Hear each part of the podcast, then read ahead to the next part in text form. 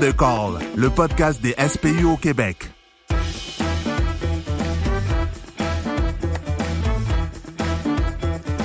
bonjour, bienvenue dans Deux Calls avec Fred. Aujourd'hui, je reçois Jessica Harrison, agente de planification de programmation de recherche au service hospitalier d'urgence du CIUS de la capitale nationale. Aujourd'hui, je la reçois car elle va nous parler de la paramédecine communautaire. Étant une des principales intéressées au Québec là, du, euh, du projet de paramédecine communautaire, va pouvoir nous dire là, où est-ce que, de où ça part cette idée-là. Qu'est-ce que ça en est euh, ailleurs au, Canada et euh, plus particulièrement chez nous, où est-ce qu'on peut aller avec ça et où est-ce que c'est présentement. Donc, salut Jessica. Salut Fred.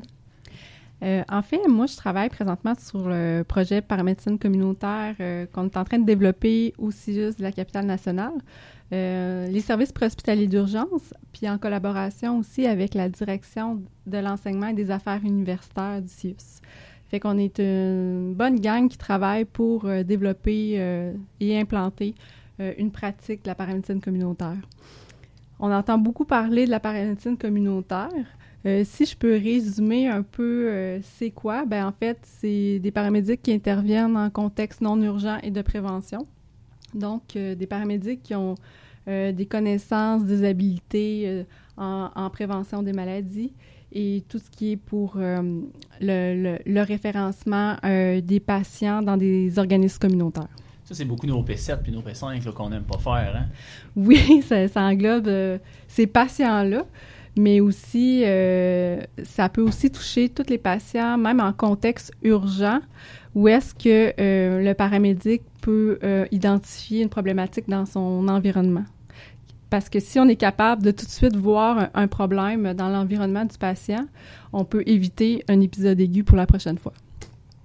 si je me ramène à le projet de paramédecine communautaire qu'on développe au CIUS, L'objectif principal, c'est d'offrir des soins et des services mieux adaptés aux personnes âgées dans une perspective de maintien à domicile dans un environnement sécuritaire.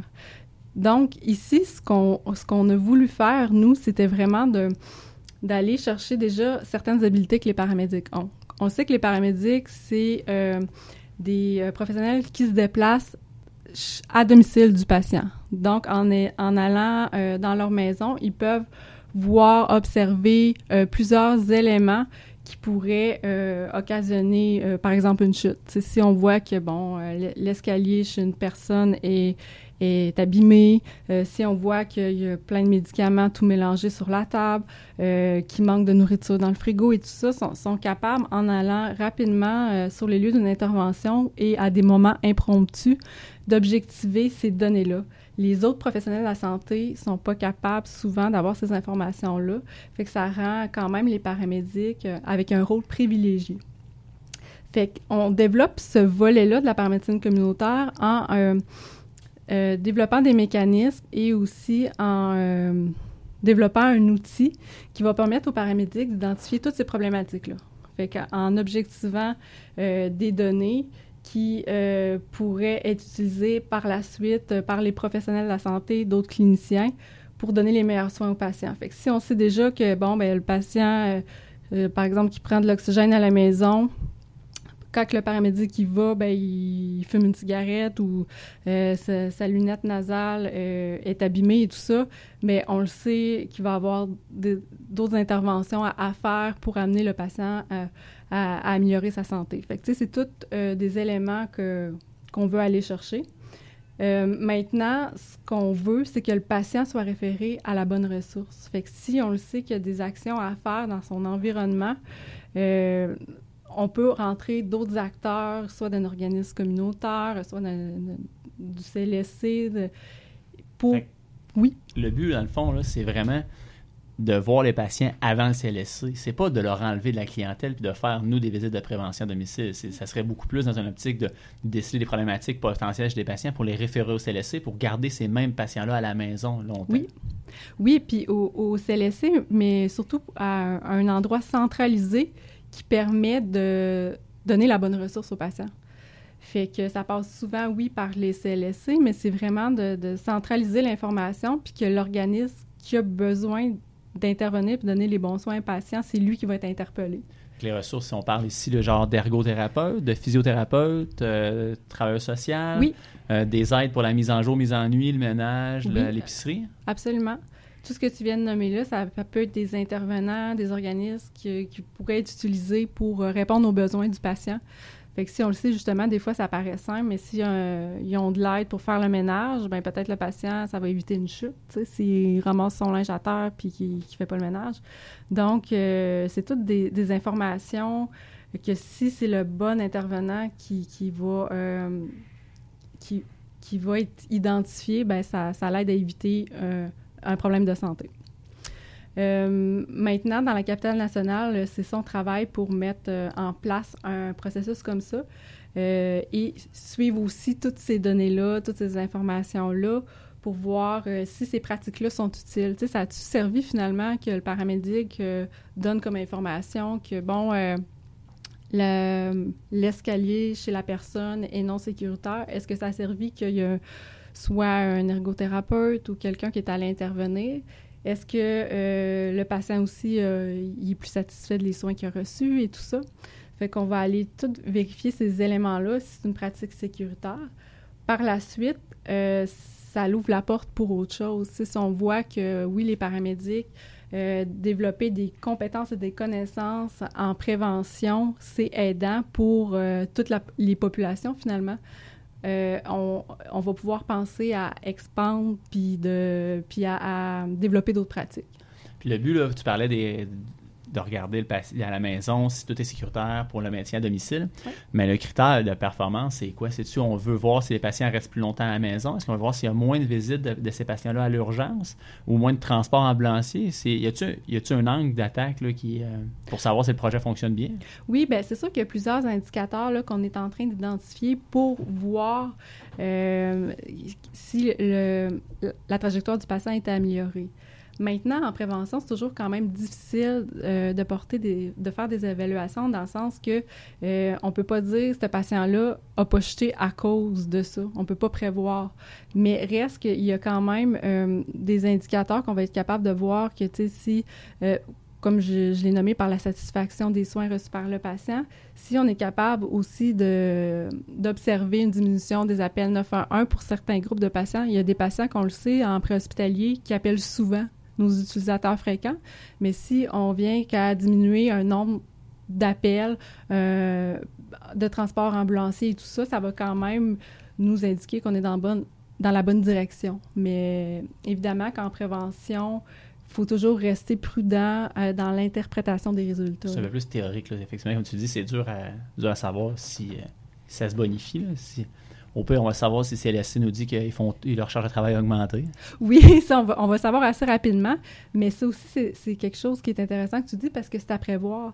Nous, avec les, organismes, euh, les, CLSC et tout ça, on, a un travail à faire pour leur dire, ben écoutez, le préhospitalier euh, va peut-être identifier certaines problématiques, puis euh, on va vous transférer ce patient-là ou peu importe, vous allez recevoir une indication qui dit ce patient-là qui a besoin de vous. Donc, il faut qu'eux soient prêts à pouvoir euh, envoyer des ressources pour faire ce travail-là aussi. Puis le but avec ces patients-là, une fois qu'identifiés, une fois tout mis en place, qu'on sait que ça fonctionne. Je ne parle pas de la phase d'implantation, ce qu'on teste un peu la mécanique, euh, savoir si tout fonctionne bien. Tout va bien, euh, les paramédics sont habilités, sont bons dans la, dans dans l'identification du bon patient qui veut rentrer dans ce projet-là, de dire moi je veux, améliorer sa condition de vie à la maison, on le réfère au, CLS, au CLSC. Est-ce que ce patient-là, éventuellement, il va être transporté quand même à l'hôpital ou on veut le laisser à la maison puis le référencer toute sa ressource qui va se déplacer, elle, à la domicile? Actuellement, euh, avec la loi des services préhospitaliers d'urgence, ça indique que tous les paramédics ont l'obligation de transporter un patient à l'hôpital. Fait que c'est sûr que aujourd'hui, euh, tous les patients vont être transportés à l'hôpital c'est certain qu'on peut réfléchir à une façon différente de voir nos trajectoires préhospitalières, mais pour ça, il va falloir que bon, la loi soit bonifiée et plusieurs autres acteurs aussi euh, travaillent avec nous pour euh, permettre qu'éventuellement, que le patient pourrait être euh, soit référé directement à domicile, puis que ce soit un autre intervenant qui prend en charge avec différents mécanismes. Mais pour le moment, c'est pas possible. Puis là, présentement, on parle tu seulement des risques d'identifier les risques de chute chez les patients ou vraiment le maintien à domicile? Ce qu'on vit, c'est un maintien à, domicile dans un environnement sécuritaire. Euh, on parle souvent de risques de chute parce que c'est un gros problème de santé publique au Québec et aussi ailleurs au Canada. C'est sûr que le deux tiers de nos patients étant des personnes âgées de plus de 65 ans, puis la, les cartes 17 dans les chutes là, euh, viennent directement après les cartes 26 dans, dans la, la, la masse d'appels qu'on reçoit comme paramédic. Fait on peut extrapoler en disant que c'est un de nos plus gros clients, les, les personnes âgées qui font des chutes. là. Absolument.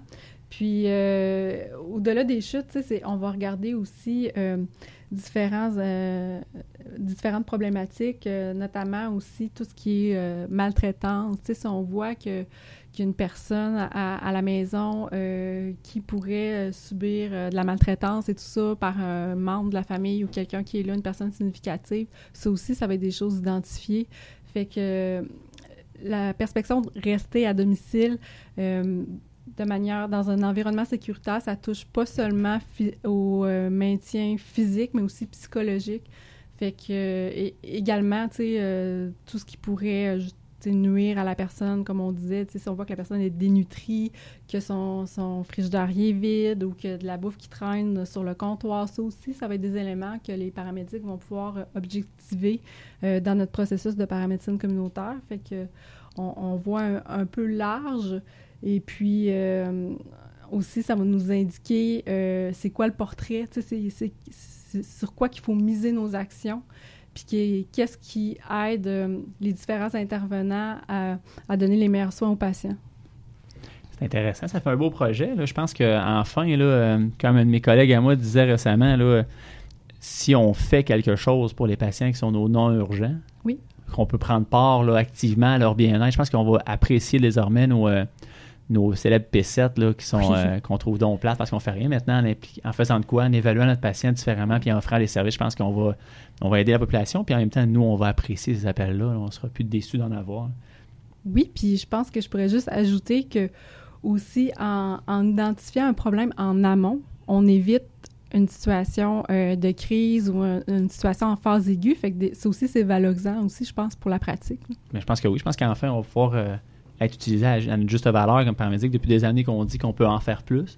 Puis, euh, petit train va loin. là. On Ouais. commence par une chose qui peut en amener d'autres. Fait que je pense que le- ce projet-là, ça, ça va bien augurer. J'ai hâte de voir ça, les résultats finaux. Donc, euh, Jessica, merci beaucoup. Euh, je vais inviter nos auditeurs à suivre Jessica sur topmu.ca pour des capsules qui parlent beaucoup plus de recherche, de publication. Très intéressantes. Allez voir ça. Je pense que vous allez aimer ça. Merci.